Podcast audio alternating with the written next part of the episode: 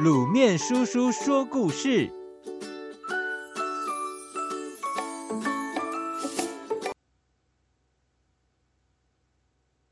小猎犬。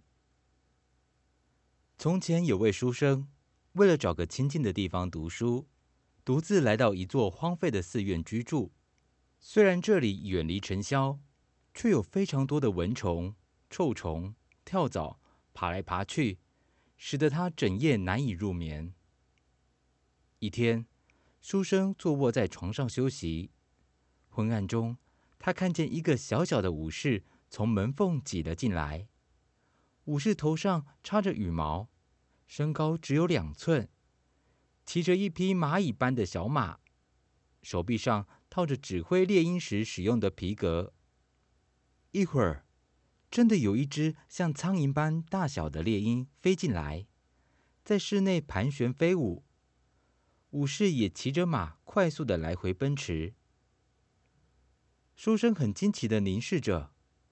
不久，又进来一个人，他的装束和先前的武士一模一样，只是腰间插着弓箭，还牵着一只小猎犬。紧接着。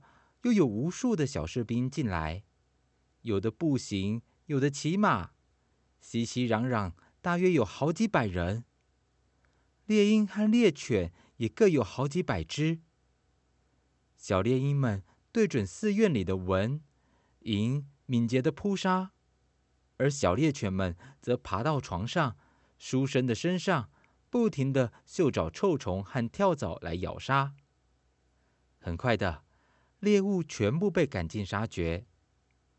书生继续假装睡着了，偶尔睁开眼睛，发现猎鹰正停在他的身上，猎犬也在他身上来回奔驰着。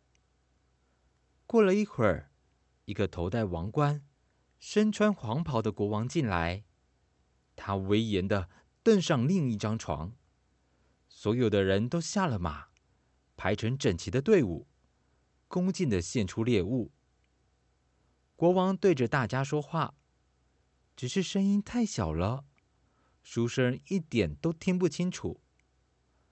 国王一说完话，便坐上金黄的轿子，卫士也纷纷上马，整个队伍忽然万马奔腾，就像满地的豆子在地上不停滚动。一下子，士兵们全部都消失了。一切又恢复原来的宁静。书生心想：太惊奇了，怎么也想不出那些兵马到底从哪里来，又消失到哪里去了。他悄悄开门查看，周遭却是那么的安静，看不出任何蛛丝马迹。他又转身查看屋里，仍然空荡荡，毫无异状。不过再仔细一看，墙壁的砖头上竟然留下了一只小猎犬，可能是没赶上大队人马的撤离吧。书生小心翼翼的把它捉下来，放在砚台观察。好可爱的小狗，脖子上还戴着一个脖环呢。书生喂它吃饭粒，它却闻也不闻。不吃饭的小猎犬会自己跳上床。或者钻进衣缝，寻找臭虫和跳蚤，饱食一番，才回到砚台休息。夜晚，书生心想：夜深人静，小猎犬可能会趁机逃回去吧。也好，虽然舍不得，总比它感到孤独寂寞的好。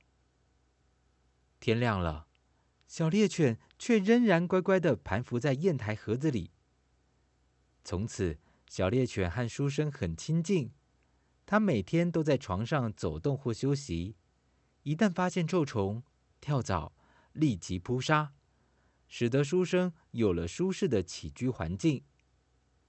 书生越来越喜欢小猎犬，心想：就算有人要用价值连城的条件换取小猎犬，我也绝对不会心动。